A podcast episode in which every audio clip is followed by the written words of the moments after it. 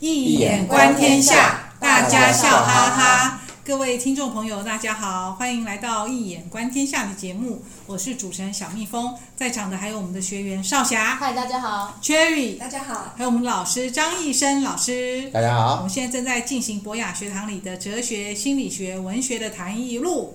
然后今天呢，就是我们期待已久的 Cherry 要来谈张爱玲了。对啊，因为我们前面谈过的作家都是男的作家，而且都是五四那的文学嘛，像鲁迅、从沈从文、老舍，还有钱钟书跟茅盾。茅盾。对对对，我们今天再谈一谈张爱玲，她跟五四文学相当的不一样哦。然后，相信大家没有读过他的小说，也应该看过他改编的电影，譬如《色戒》啊，哦，还有《红玫瑰》《白玫瑰》《倾城之恋》。那张爱玲她一直都是一个传奇人物，光是家世背景就很惊人。她的曾外祖父是李鸿章，哇，祖父是张佩伦，哇。那他父亲呢，就是张佩伦的儿子嘛，他的父亲从小就熟背四书五经，可是因为科举废除了，他的满腹经纶无用武之地，所以他就开始抽鸦片。就沉沦了。那张爱玲到她到十多岁哦，因为她爸都从来不跟他们讲他们的家事。到十多岁，有一天她弟弟偷拿了父亲书房的资料给她看，她才知道原来他们家的她的祖父是张佩伦，哦，所以她是一个晚清贵族的后代。那她妈妈呢，受不了她丈夫整天在外面抽鸦片沉沦。他就在张爱玲四岁的时候，就跟他的小姑到欧洲去游学，可能有点弃子啦，抛抛抛夫弃子。是。然后回国不久就就跟老公离婚，所以张爱玲跟她弟弟是跟着父亲，还有在继母的虐待之下，过着缺乏爱的生活。我这是他的家的背景，这样以后对他的作品才有一个知道说为什么他写的作品家庭可能对他难怪他以后都那么缺爱，真的变他的原型。对啊，那现在问老师就说。他呢，这么不愉快的童年呐、啊，而且他从小就敏感聪慧啊，又熟读《红楼梦》，他对人性应该就非常有深刻的透视力。他在十八岁去香港大学念书嘛，他写过一篇有征文得奖的散文，叫《天才梦》。嗯，他结尾就一句话：“生命是一袭华美的袍，袍子的袍，爬满了枣子。”哦，这一句话大家都耳熟，对，耳熟能详。就他晚年在美国独居嘛，她老公赖雅已经死掉了。他都不与人来往，然后经常就因为房间里面有跳蚤之类的小虫，不停的搬家，有时候一个礼拜就搬一次，总觉得皮肤上有虫在爬，很痒，而且他是在死后一周才被人家发现他的遗体，哦，他里面光疗用的灯还开着。那我要问老师说，他的生命结局啊，跟他十八岁写下的文字几乎一模一样，哎，那老师怎么来解读啊？对，因为他召唤嘛，他具有召唤的能力，召唤跳蚤。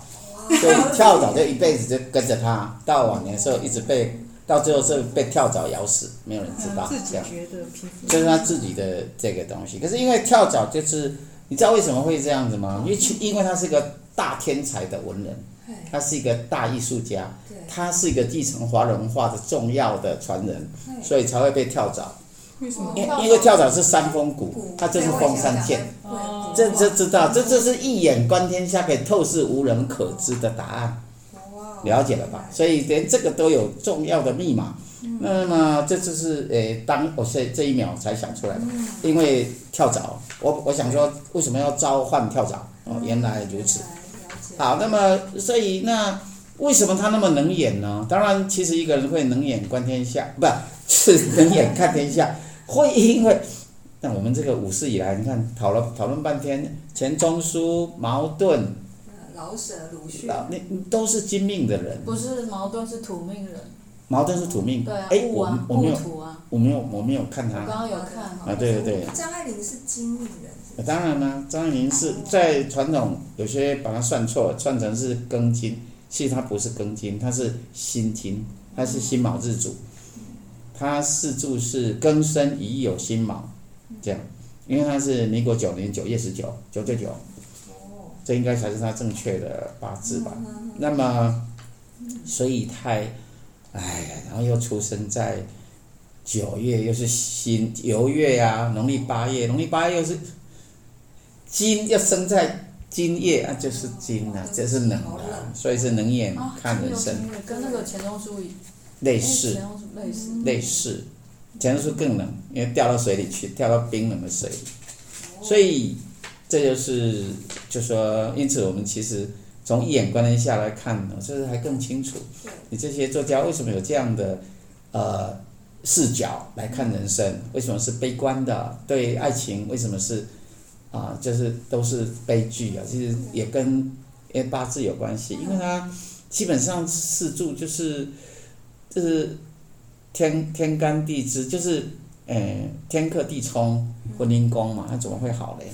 所以基本上他的婚姻，再说，而且一个金命的人，啊、呃，然后这个金又是强金，哇，他真正的八字其实有一二三四个金哦，太多了，金太多，这种叫做克夫啊，就是八字太凶，八字太硬，有没有听过？女人八字硬必克夫，所以你看，克夫第一离婚，二早死，丈夫早死，所以他就是他这是他的命。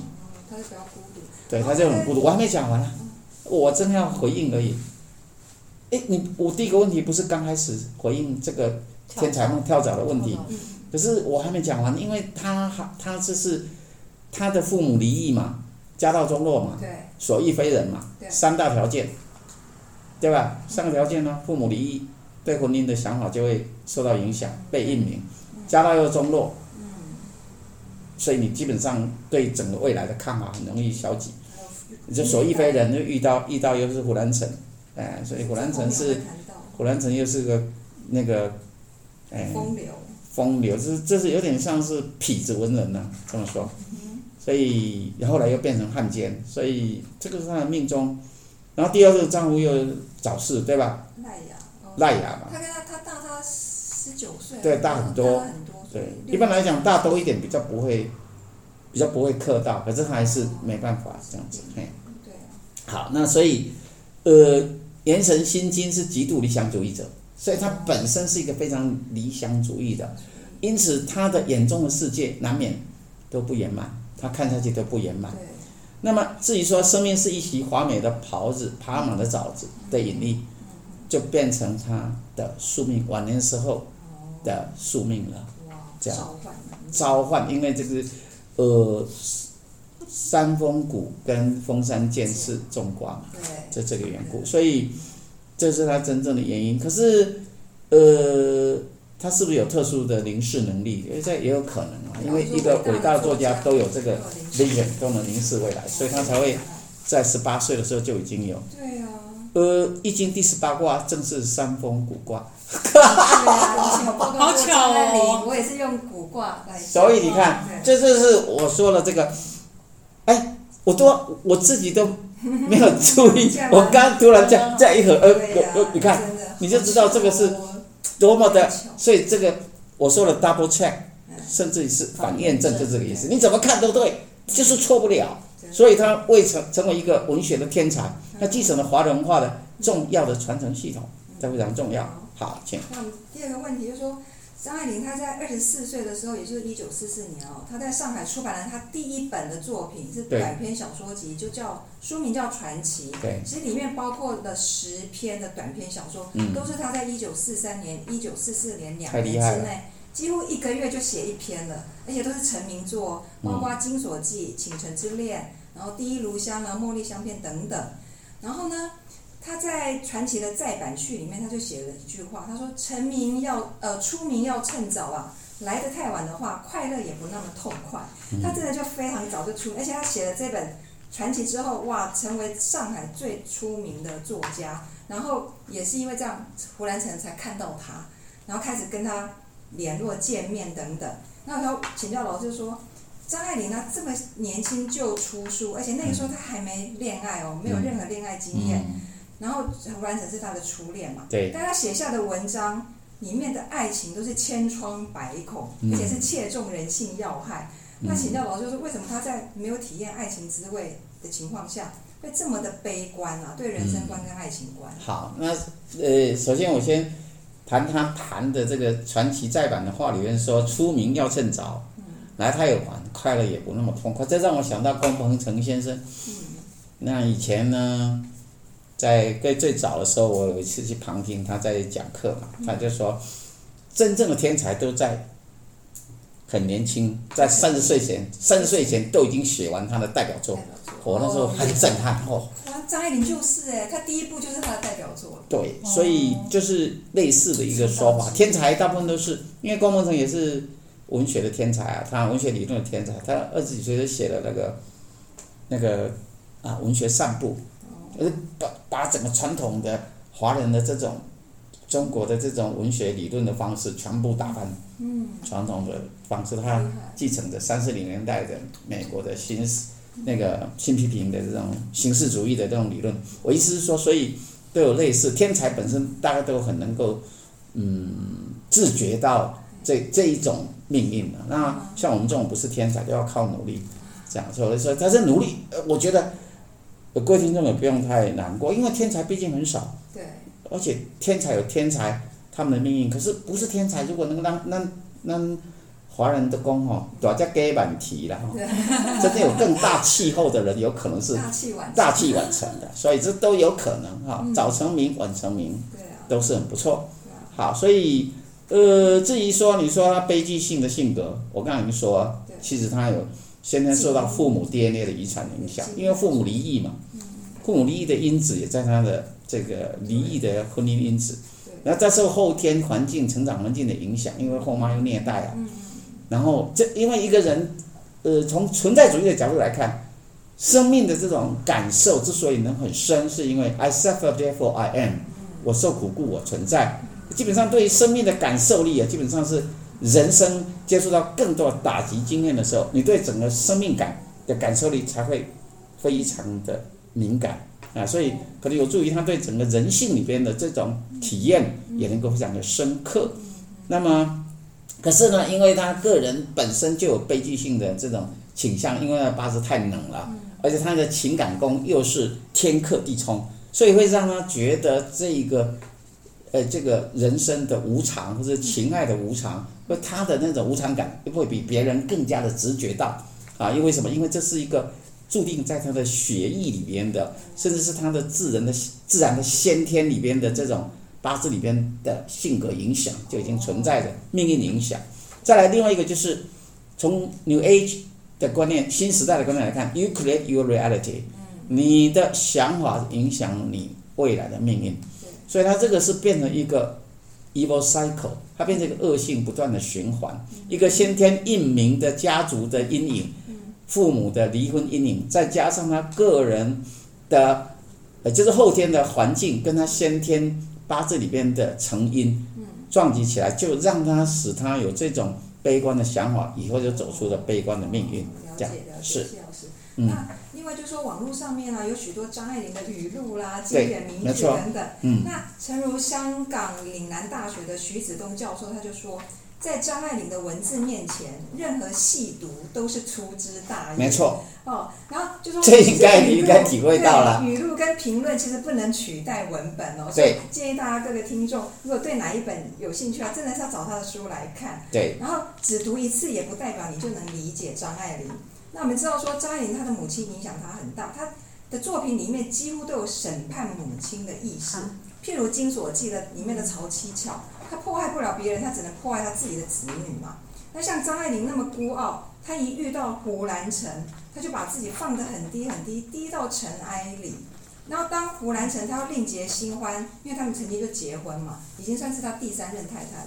他另结新欢新欢的时候，要张爱玲签下离婚同意书的时候，张爱玲写给他的信中就写说：“因为懂得，所以慈悲。”那我们现在要请教老师说。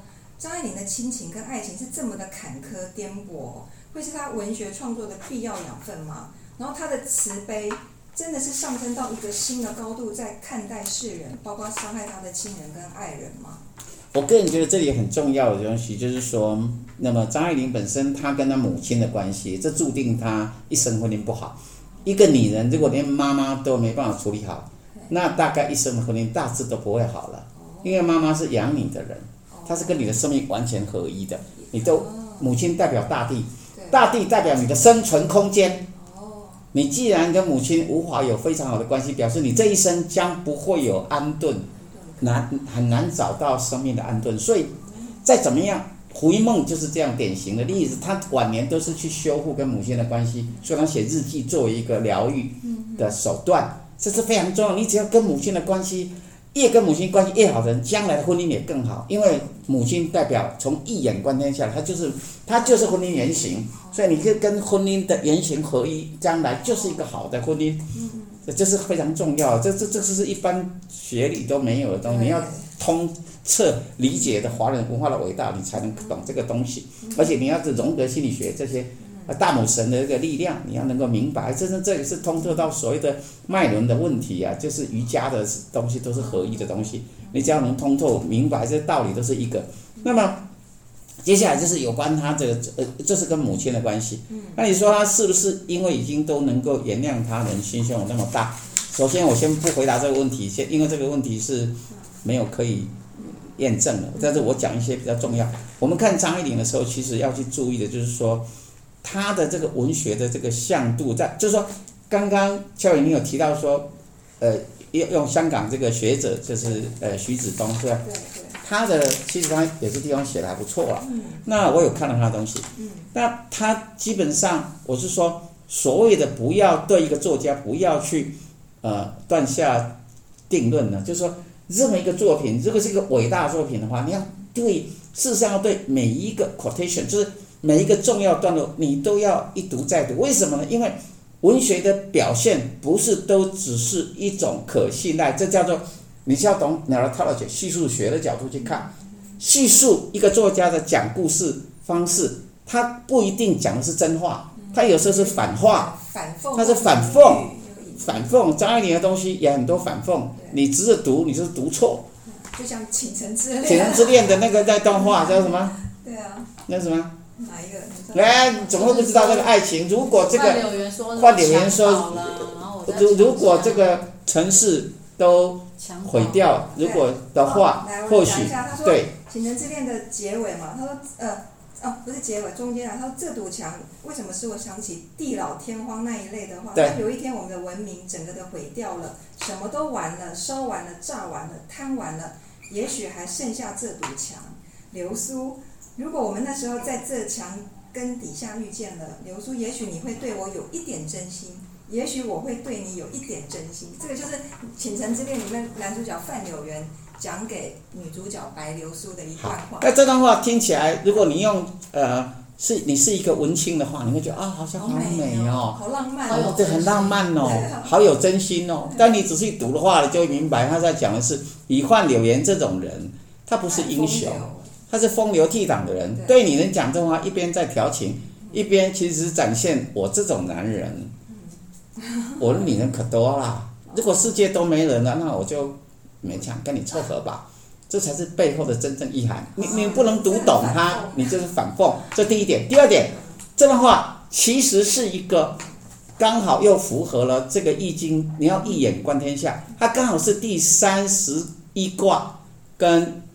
二九三十之间的关系，就是当文明毁灭，就是易经上段结束的时候，新文明起来的时候，刚好就是折三弦，对，刚好是在他的这一段话，恰好就书写了一个，呃，一个新文明取代了一个旧文明的一个意象，而这个意象，张爱玲她无形中把它转化为她的里边范柳岩本身他那种撩妹的这样的一种情爱语言手法，这个是非常。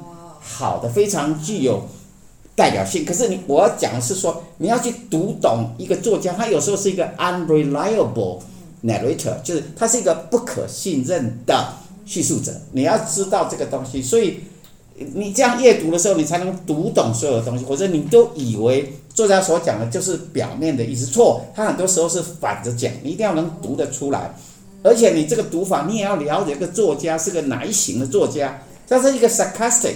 一个太聪明的作家，往往都是讲反话，因为他他懒得讲啊，就直接就讲那种切给的话，知道吗？他一定是讲反话更多，尤其是精命的人，精命的人大部分都是往负面开，因为他的思想就是，所以他会批判。对。但是反过来，春天出生的人，那就不一样，他就非常温暖。夏天出生的，这都是温暖，但是不太一样。你要能够理解这个，非常的毒，就非常对你很毒辣的人，但他不都是都是。秋冬出生的为多，不不不是秋冬，不是秋冬，是都是金日子跟水日子的人，因为水往下降，金是冷的，就这样很简单，他就是这样，你就很容易悲观。你看水水日主人就水日主的人，当然你要看你出生哪个月份。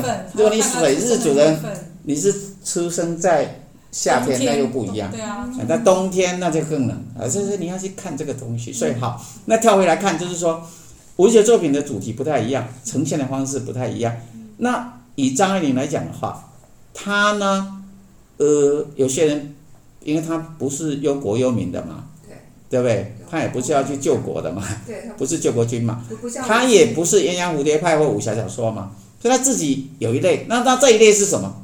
对不对？这一类，所以你要去看他到底是属于哪一类的作家。很多人把他归不进去，对，归不进去。归不进去那么多类，他有他的独特。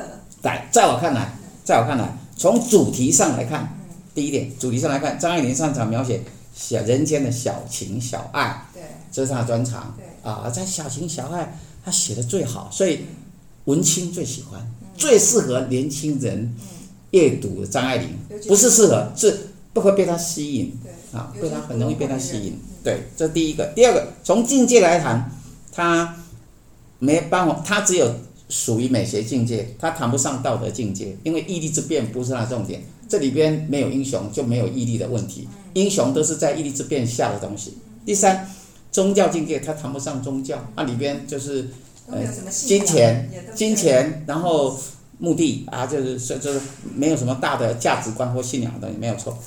从人物来讲，他不写英雄，写普罗大众，所以他是普罗大众文学。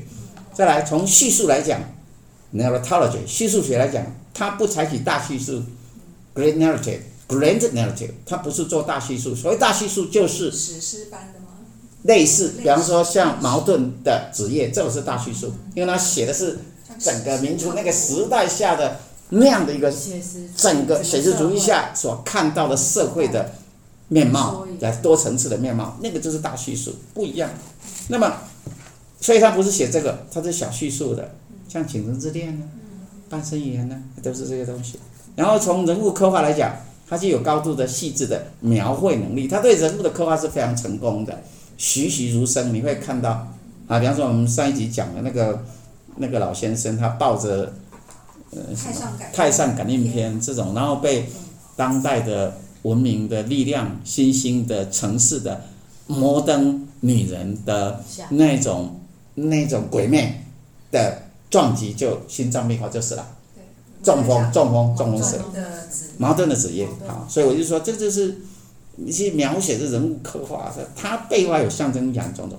再来，从意象上来看的话，它很善良，比如说红玫瑰跟白玫瑰，就会让你想到。《红楼梦》里边的林黛玉跟薛宝钗，薛宝钗，所以象征 symbolic meaning，他也抓得很好。也因为如此，很多人都会以为，因为红玫瑰跟白玫瑰在这样的强烈的意象的影响，再加上他的人物刻画那么生动，语言那么擅长，对，这样擅长捕捉，很多他会，我记得俏以前报过一篇，他是把整个短暂时间之内，把男女的情爱的转换，在一个封闭的空间当中。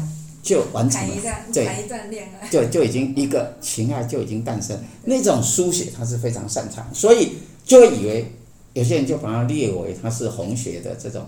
他也写过一篇《红楼梦夜》了。对，因为他有《红楼梦夜》，所以人家也就把它列为是这样。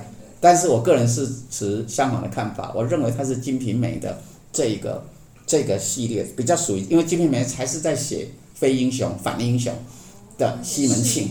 对，写市民文学，他正是写市民文学，这第一点。第二点，他也就说，啊，待会我再继续讲有关评论的问题。像傅雷，傅雷他批判了这个，没有后面我全部讲完了，这怎么把它谈完？